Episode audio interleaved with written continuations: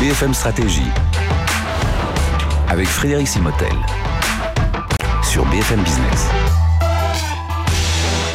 Bonjour, bienvenue à ces nouveaux cours BFM Stratégie. Vous en avez l'habitude aujourd'hui. On, avait, on les fait avec notre partenaire le BCG. Et puis on retrouve Xavier Fontanet. Bonjour. Bonjour Frédéric. Xavier, merci d'être avec nous. Euh, ancien président notamment des Silor. Hein, vous avez mené euh, euh, tout en haut hein, de cette entreprise. Et puis aujourd'hui, ben, vous nous apportez vos conseils, votre expérience dans l'univers, dans ce monde de la stratégie qui est euh, complexe, puisqu'il faut parler finance, il faut parler produits, il faut parler stratégie, il faut parler concurrence. Et justement, alors tiens, on, va revenir un peu sur quelques-uns des fondamentaux euh, avec vous, Xavier, aujourd'hui. Euh, mais euh, n'hésitez pas, il y a 160 émissions déjà, hein, donc vous pouvez aller voir les replays, ils sont très actifs. On peut, vous pouvez retrouver tout un tas de sujets, ils sont thématisés parce qu'on rentre vraiment dans la quatrième année de, ce, de, cette stratégie, de cette BFM stratégie. Alors, première question, j'ai donné juste quelques points, mais Xavier, c'est quoi la stratégie d'une entreprise? La stratégie, c'est l'art de se débrouiller contre des concurrents. Hein, la stratégie, c'est la location des ressources, les, ressources humaines qui sont les plus, les plus importantes, les ressources financières. Mais comment est-ce qu'on est place les gens face aux concurrents qui sont intelligents? Voilà. Hein, c'est l'art de se débrouiller contre des gens intelligents. C'est ça la stratégie. Alors justement, la stratégie, c'est plusieurs points, bien entendu. Euh, alors, dans, nos émissions précédentes, on, on, avait posé quelques fondamentaux, mais justement, là, on va essayer, sur la demi-heure euh, pendant laquelle on est ensemble, de poser. Alors, il y a quatre fondamentaux. On, va, on va préciser les deux. Voilà, il y a, en gros, il y a quatre fondamentaux. Le premier fondamental, c'est comprendre la valeur de la part de marché. Mhm. Ça, ça a été vraiment la première découverte, c'est que l'économie de l'entreprise, c'est assez simple à lire, c'est la part de marché. Hein. Donc, premièrement, comprendre pourquoi la part de marché a valeur. Ensuite, la deuxième question évidente, c'est comment est-ce qu'on acquiert la part de marché. Oui. Hein. Bon, ça, vous allez voir que c'est la finance qui vient au service de la, de, de la stratégie de l'entreprise. Et stratégie, la finance est complètement complètement intégré à la stratégie. Donc, faut, faut, c'est pas la peine d'être un grand financier. Les choses sont très simples. Mais il faut comprendre la finance. Bon, la troisième grande question, c'est il n'y a qu'un leader et plusieurs suiveurs. Donc, qu'est-ce qu'on fait? Si on n'est pas leader. Mhm. Parce que finalement, il y a une majorité de suiveurs. Donc évidemment, il ne faut pas du tout se décourager si on est suiveur. Il y a plein de trucs à faire. Donc le troisième pivot, c'est qu'est-ce qu'on fait euh, si on n'est pas leader? Comment est-ce qu'on se débrouille pour, euh, pour continuer à vivre? En plus, selon son métier, on peut être leader dans un secteur. Enfin, on le voit dans l'automobile, ils sont leaders sur une marque, mais pas sur l'autre. Donc comment est-ce qu'on se débrouille si on n'est pas leader hein? Parce que la vie même du suiveur, elle peut être très amusante. Hein. Mhm. Et puis en dernier, quand vous avez pris du recul, euh, il y a des grandes familles de stratégie. Hein. et vous savez que le stratège, quand il voit un terrain, il a le coup d'œil. Donc on va vous donner le coup d'œil des grands stratèges comme Napoléon, qui sont capables d'un seul moment de voir quel est l'état du champ de bataille et en fonction de ça, quelle est la stratégie à prendre. Voilà. Donc c'est les quatre piliers qu'on va essayer de faire dans les, dans les deux émissions. Euh, euh, qui viennent. Alors, euh, donc on va en parler de deux aujourd'hui. Et justement, la, première qui est importante, c'est la courbe d'expérience. et ça, alors je sais qu'à chaque fois qu'on se voit, on dit toujours, mais tous ceux qui parlent d'économie, tout ça, ils parlent pas assez de la courbe d'expérience. Une fois qu'on fait vraiment ces calculs sur la courbe d'expérience, on peut prévoir. Mais je me souviens, on avait même prévu des billets d'avion. Les billets d'avion, les prix euh, d'avion, les prix des microprocesseurs, les tarifs de téléphone, on peut les prévoir. Oui, oui. Alors justement, on va regarder la première slide. Euh, il y a autour de tout ce qu'on vous raconte, il y a une vraie révolution intellectuelle. Mhm. Hein. Et cette première révolution, c'est la courbe d'expérience. Hein. Donc c'est Bruce Anderson, qui est le fondateur du BCG, qui a inventé ça il y a 50 ans. Hein. c'est encore très peu passé dans le domaine de, public. Hein. L'éducation n'a pas encore pris, les professeurs n'ont pas encore pris ça. Mhm. C'est fondamental. Et alors, on a plein de fans. Et là où on voit les, jeunes générations, elles voient bien qu'il y a un truc révolutionnaire dans nos émissions, et ils m'abreuvent de, de courbes en me disant, mhm. Monsieur Fontanet, alors là, je veux rendre hommage, ce sont des fans de l'émission, et ils ont fait une courbe d'expérience sur euh, les batteries les batteries qu'on met dans les voitures, les batteries électriques, vous voyez mhm. Alors c'est un très gros travail. Alors j'ai fait vérifier, elle est bonne, la courbe d'expérience. Alors vous voyez, ce qui est intéressant, c'est qu'ils ont pris une vingtaine d'années, donc c'est tous les petits points. Et vous voyez qu'ils ont pris les vingtaines d'années. Qu'est-ce qu'ils ont fait? Donc ils, ont mis en ordonnée, ils ont mis les prix, les, prix par kilowatt par kilowattheure. Hein, mhm. Hein. et puis, en abscisse, c'est le parc de toutes les batteries qui ont été mises. C'est la production cumulée de toutes les batteries. Et donc, ben, vous voyez, le truc phénoménal, c'est que vous avez un comportement extrêmement régulier des prix sur très longue durée quand on utilise cette fameuse courbe d'expérience. Vous mhm. voyez? Et alors, je me suis dit, bon, ben, j'ai fait vérifier et la courbe, elle est bien faite. Donc, bravo à tous nos, à tous nos fans et aux élèves. Alors, simplement, voir quelle est la pente. Vous savez que la courbe d'expérience, elle a une pente. Vous savez que la pente, c'est de combien on baisse les prix par doublement. Mhm. Alors, pour simplifier les choses, il y a eu 20 ans et les prix ont été divisés par 80. Donc, c'est donc diviser les prix par 80. On, est, dans l'exemple de la batterie électrique. Hein. La batterie électrique, hein, d'accord, depuis 20 ans. Et en fait, la puissance, donc le cumul de la production, ça a été multiplié par un million.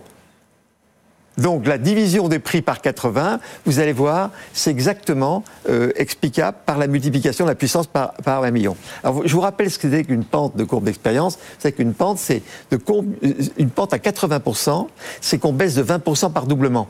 D'accord. Alors, quand vous avez un million, c'est 2 fois 80. 2, 4, 8, 16, 32, vous le faites 20 fois.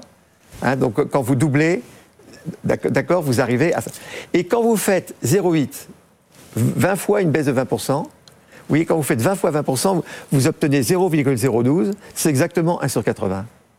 Donc là, vous avez une pente d'expérience à 80. Hein. Le million, c'est 20 doublements. Et les, et les baisses de prix, euh, la, division de, par 80, c'est exactement. Donc c'est comme ça qu'on explique le, le, prix de, le prix. Alors, on peut dire qu'elle va continuer à baisser. Vous voyez, si ça continue à décupler dans les dans les 6-7 ans qui viennent, mhm. en gros, les prix vont être divisés par deux. Parce que c'est ça qui. Euh, je, rappelle juste, parce la on se doute hein, que le prix de la batterie, au fil, parce qu'on va en produire davantage, parce qu'on va améliorer les technologies, on va être plus performant, le prix va baisser. Par contre, là, ce qui est intéressant avec la coupe d'expérience, c'est qu'on peut évaluer le prix. Et voilà. On peut savoir, qu'il va, en gros, voilà, qui va être divisé par deux. En gros, voyez, si ça continue à croître à la même vitesse, dans 5 ans, ça devrait être divisé par deux. Donc ça donne beaucoup de, poids à l'idée que les voitures vont avoir euh, hybrides ou électriques. Euh, il est sûr que ça va croître. Alors, euh, justement, là, on a le, prix, euh, le prix de la batterie. Mais on va voir le lien avec le coût. Le coût. Alors évidemment, si les prix descendent, donc on n'a pas le temps, ceux qui veulent voir reprennent toutes les courbes, les, mhm. cours qu'on a fait dans le passé. Mais en gros, les prix, euh, les coûts ne peuvent pas descendre de façon différente des prix, parce que si les coûts descendent beaucoup plus vite, ça fait des marges énormes, et les prix descendent à cause de la concurrence. Et si les coûts descendent moins vite que les prix, ben à un moment donné, tout le monde perd de l'argent. Mhm. Donc forcément, sur le long terme, les coûts des batteries, ils ont fait les mêmes, les, mêmes, les mêmes, euh, mêmes comportements que les prix. Donc mhm. les coûts ont énormément descendu. Et ça, euh, ce, côté parallèle entre les coûts et les prix, c'est quelque chose sur lequel il faut, il faut toujours. Euh, il faut toujours revenir dessus. C'est un phénomène, un phénomène, très simple. Les coûts, en gros, et les prix sont, sont parallèles. Ah, sinon, l'économie ne tient pas. Mhm. Voilà. Donc ça veut dire que comme les prix ont baissé, c'est que les coûts ont baissé. Donc chapeau à tous les industriels qui ont fait un boulot phénoménal. Hein. Et alors, on peut dire bravo. Et alors les conséquences de tout ça, ça va être quoi alors, Il y a une conséquence qui est très contre-intuitive, et ça c'est encore pour toute l'économie. Et si vous voulez, je vois s'il y a tant de gens qui suivent, et surtout des jeunes générations, s'ils se rendent compte qu'il y a un truc qui est vrai là-dedans. Mhm. Ben, la conséquence qui est un peu terrible, c'est que tous les concurrents n'ont pas les mêmes coûts. C'est-à-dire qu'évidemment, ils descendent des courbes d'expérience coûts, et ceux qui ont accumulé le plus d'expérience ont des coûts plus bas que ceux qui en ont moins. Mhm. Donc c'est la deuxième, euh, une conséquence assez grave, c'est que tous les concurrents n'ont pas les mêmes coûts. Hein, on peut croire dans l'industrie que tout le monde a le même coût, mais pas du tout. Il y a des gros écarts de coûts entre concurrents. Et c'est ça l'origine de la stratégie. Hein, parce que puisque ben, les prix, c'est le même pour tout le monde, ben, les marges ne sont pas les mêmes pour tous les concurrents.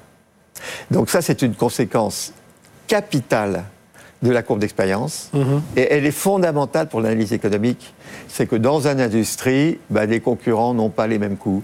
En gros, les leaders, ils sont en bas de courbe d'expérience, ils ont des grosses marges.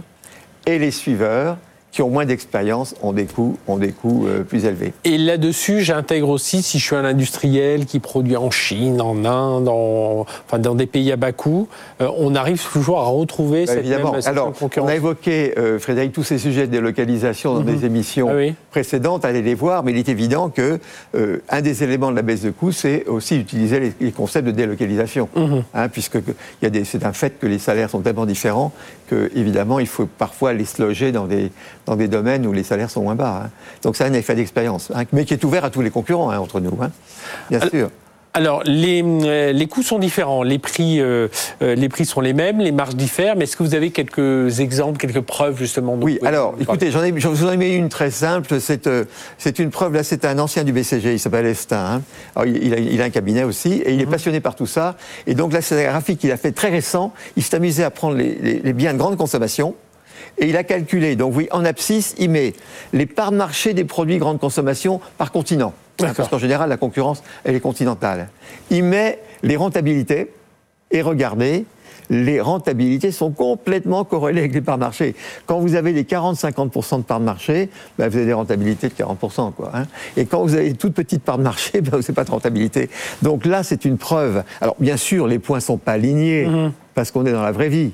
Mais là, c'est une preuve écrasante de la valeur de la part de marché. Hein. Et que donc, euh, si on n'a pas une part de marché suffisante, si on ne voit pas comment, au bout d'un certain nombre d'années, qu'on ne voit pas cette part de marché évoluer, on est mal barré. Vaut mieux, vaut mieux chercher à vendre.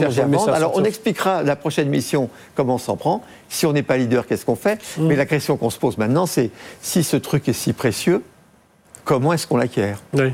Comment est-ce qu'on acquiert un part marché hein? Donc ça, c'est la prochaine slide qui va venir. Alors je vais dire, Frédéric, c'est la deuxième. Alors attendez, oui, effectivement. Non, non, oui, parce que moi j'avais une question aussi sur. une question, c'est trop vite. Est-ce que c'est vrai pour tous les métiers? Voilà. Alors.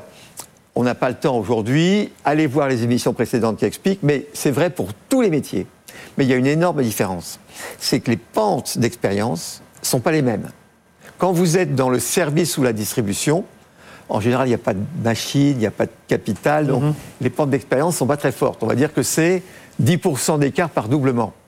Si par contre vous êtes dans le digital, dans le digital, les pentes d'expérience sont extrêmement basses. Pourquoi? Parce qu'il n'y a pas de coût variable. Donc plus vous produisez, les prix s'effondrent avec le volume. Vous voyez? Et dans l'industrie, c'est intermédiaire. Donc les courbes, les courbes d'expérience, ça marche partout, mais évidemment, dans le net, le phénomène est beaucoup plus dur, et c'est mhm. pour ça que vous avez des concentrations gigantesques comme Google, euh, euh, Facebook, c'est parce que on est dans des business à courte d'expérience répandue. Hein. alors que dans l'industrie, c'est plus tranquille, et dans le service, vous avez un foisonnement. Et, alors, parce que moi, c'est des sujets que je suis régulièrement sur la transformation numérique des entreprises. Le digital, maintenant, est de plus en plus dans l'industrie. Ah, ben, le digital est évidemment de plus en plus dans le service, c'est plus alors, logistique. Est-ce que ça veut dire que ben, le digital va attirer ses courbes vers le... Frédéric, vous avez entièrement raison. Il est sûr que si on intègre, on intègre des bouts de digital dans la distribution et dans le service, ça va baisser les pentes.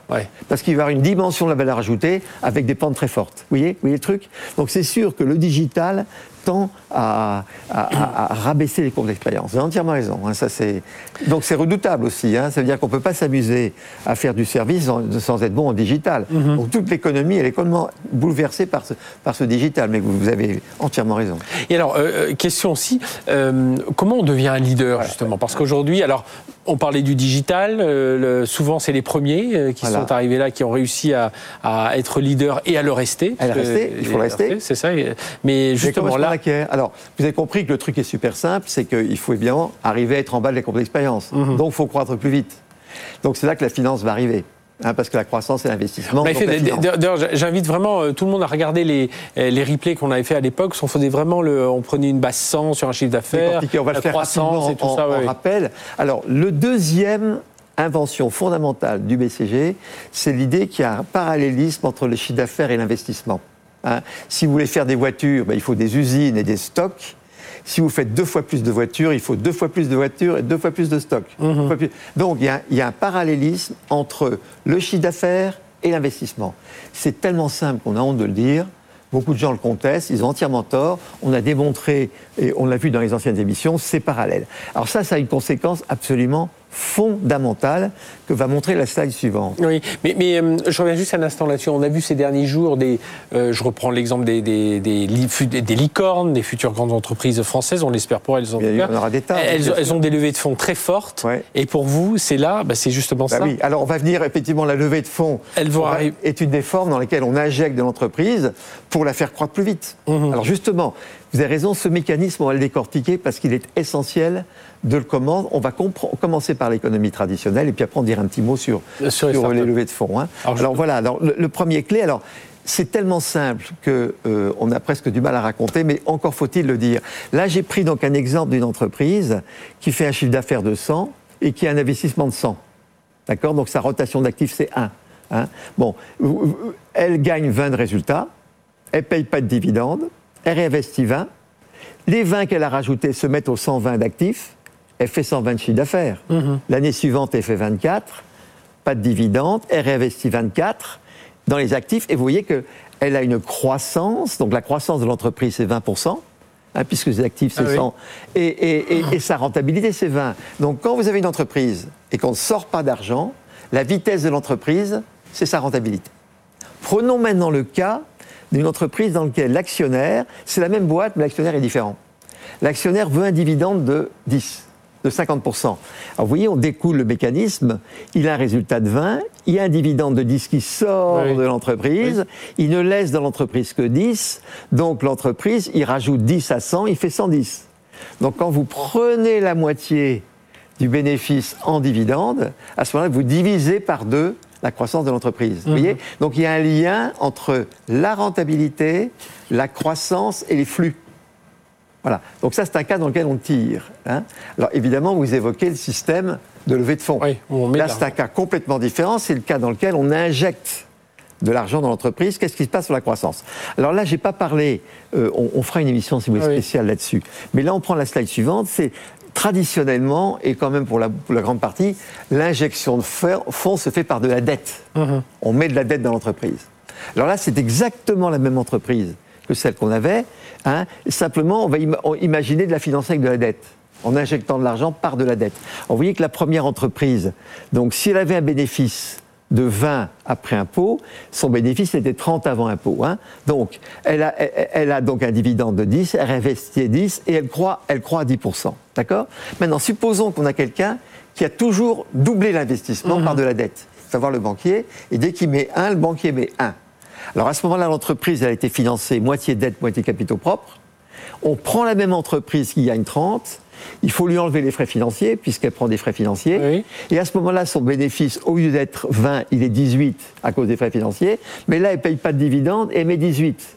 Donc elle croit à 36, alors que l'autre croit à 10. Alors vous comprenez que l'entreprise qui a la chance d'avoir un actionnaire qui est prêt à mettre du cash, alors soit il met son cash à lui, ça c'est de levée de fonds, soit il va avoir un banquier qui prête au fond c'est le même, il accélère l'entreprise. Et donc l'entreprise, la même entreprise, suivant la politique financière, elle peut croître à 0, à 10%, à 20% ou à 40%.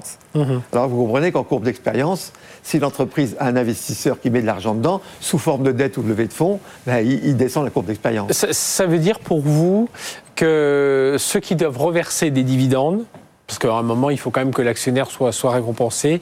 Il faut vraiment attendre que l'entreprise soit leader sur son marché. croître sur le marché. Et ses, marges suffisamment importantes. Et larguer un peu ses concurrents. C'est le, le, seul moyen de. Enfin, c'est le seul moyen. C'est en tout cas. C'est bien sûr. Alors, c'est la gestion de la finance sur, la, sur cycle de vie. Hein Alors, je vais quand même dire que je suis très sensible à cette histoire d'injection, puisque moi, j'ai vécu toute ma vie, toute ma vie d'entrepreneur a été faite de politique financière. Il y a quand même un cas qu'il faut raconter, c'est l'histoire de Beneteau, mhm. hein, qui est une preuve de ce qu'on raconte, où moi j'ai vécu, euh, rentrant dans une entreprise qui était pratiquement trois fois plus petite que le leader, c'était Beneteau, à l'époque c'était Jeannot.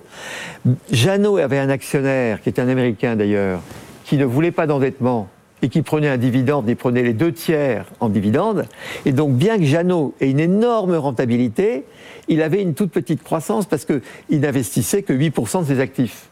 Alors que Beneteau, qui était presque trois fois plus petit, avait un actionnaire, en l'occurrence de Mme Roux, la famille, la, famille Beneteau, euh, qui non seulement ne voulait pas de dividende, mais s'endettait un pour un.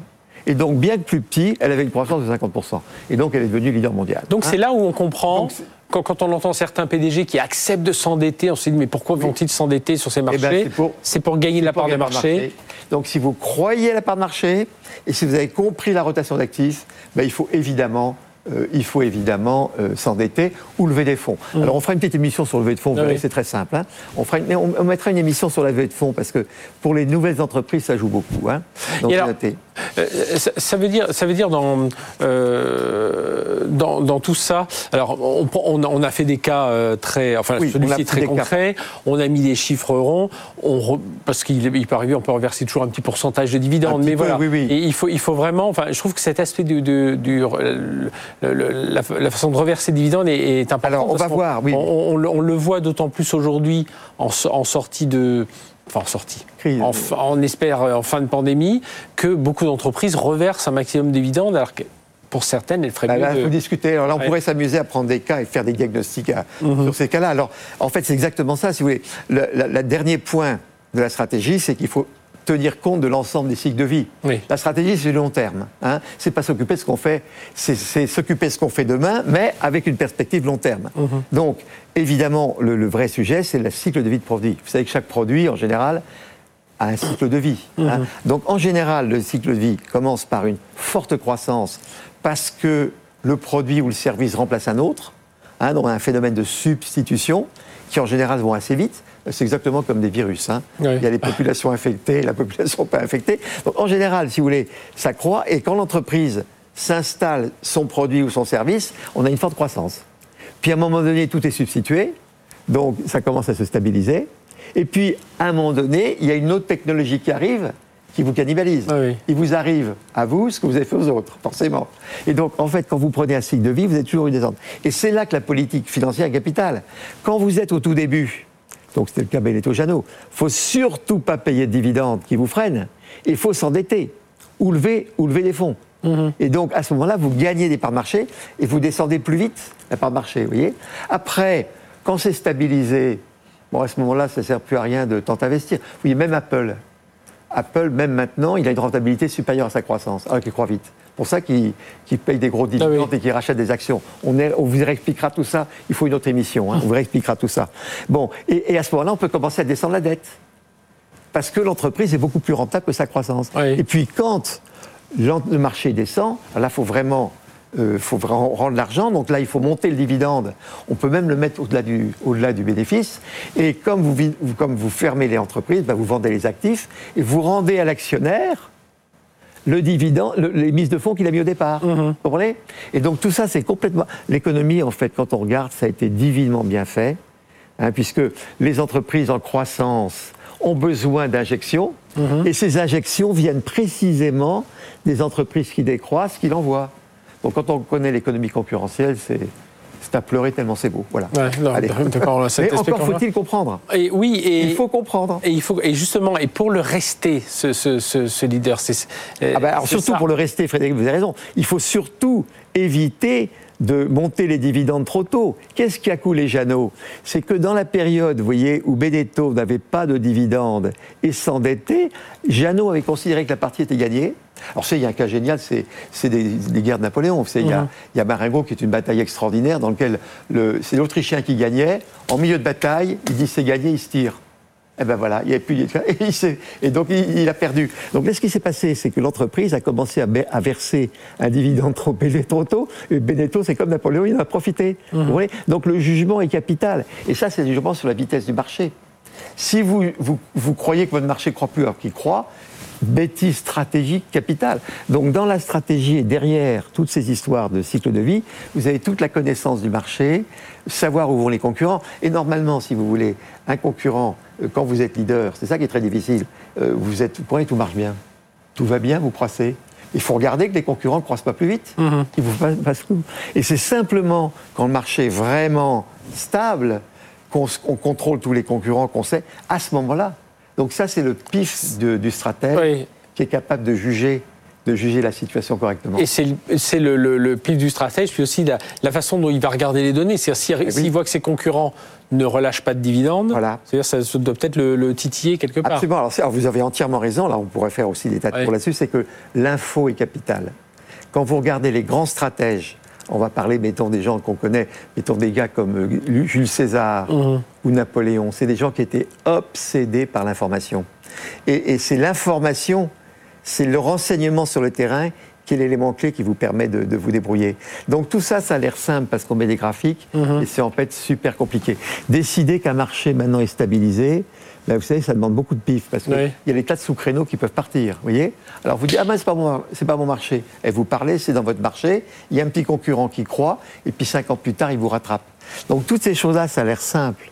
Quand on le met sur un mhm. dessin, en fait, c'est hyper compliqué. Et vous avez raison, c'est le data, la connaissance des concurrents la connaissance. Et moi, personnellement, je me passais mon temps à savoir les chiffres d'affaires des concurrents. J'avais les yeux rivés sur les comptes de mes concurrents. Que, l'on va redécouper ensuite par segment. Vous regardez. Euh, Alors après. Euh, si, on regarde bah, l'époque où vous étiez euh, président des Silors, voilà, il y a des, secteurs selon les types de verres, selon les, ah, bah, segments géographiques. Il faut redécouper ensuite tout ça. Il fallait en permanence parce que les changements technologiques, si vous voulez, vous rechange complètement le, terrain concurrentiel. Donc il y, a des il y a des verts qui descendent, il y a des verts qui montent. Ce qu'il faut voir, c'est l'ensemble du marché. Il faut bien vérifier d'être toujours sur les sous-créneaux qui croissent. Mhm. Hein, parce que si jamais vous, vous lâchez, bah, c'est votre marché qui tombe. Donc derrière, si vous voulez, ces concepts assez simples de, stratégie et qu'un graphique peut vous montrer, c'est un travail quotidien. Hein. Et alors moi, je sais que le grand conseil que j'ai toujours donné, c'est regarder les concurrents. Personnellement, on a dit au départ, qu'est-ce que la stratégie? C'est l'art de se débrouiller contre des concurrents. Je vais vous dire, je me suis fait guider par les concurrents. les, études de marché, ça m'intéressait, mais moyennement. Avoir le chiffre d'affaires de tous les concurrents, parce que quand un concurrent a trouvé un créneau, qu'est-ce qu'il fait? Il croit à toute vitesse. Mhm. Donc sa vitesse est le signe qu'un truc se passe. Mhm. Donc à ce moment-là, vous allez tout de suite voir ce qu'il fait et vous découvrez le poteau rose. Mhm. Donc personnellement, je crois que la, la stratégie, c'est l'art de comprendre son concurrent. Ça amène beaucoup d'humilité parce que quand les concurrents sont bons, ils vous remettent en cause tous les matins. Et puis c'est aussi un magnifique euh, renseignement sur l'état du marché. Hein. Donc vous voyez, c'est une discipline très complète. C'est hein. ce qu'on retiendra. Et d'ailleurs, on a, on a d'excellents exemples hein, de, de, de, vécu, euh, ah justement, dans votre, dans votre parcours de, de dirigeant autour de, l'analyse des, des, concurrents. Et c'est à voir en replay. N'hésitez pas à aller voir ces BFM Stratégie en replay. Merci Xavier Fontanet. Merci beaucoup Valérie. On se retrouve pour une prochaine émission. On va poursuivre encore de revisiter un peu ces fondamentaux de la stratégie. Et puis, euh, on aura d'ailleurs, n'hésitez pas à nous envoyer si vous avez des questions voilà, sur des, euh, des points d'actualité. Vous dites pourquoi les ah compagnies aériennes, pourquoi la batterie électrique, pourquoi euh, tel ou tel ou Apple qui rembourse 100 milliards pour rembourser, pourquoi On, on essaiera de vous apporter des réponses avec Xavier. Allez, à très bientôt pour un nouveau, une nouvelle session de BFM Stratégie.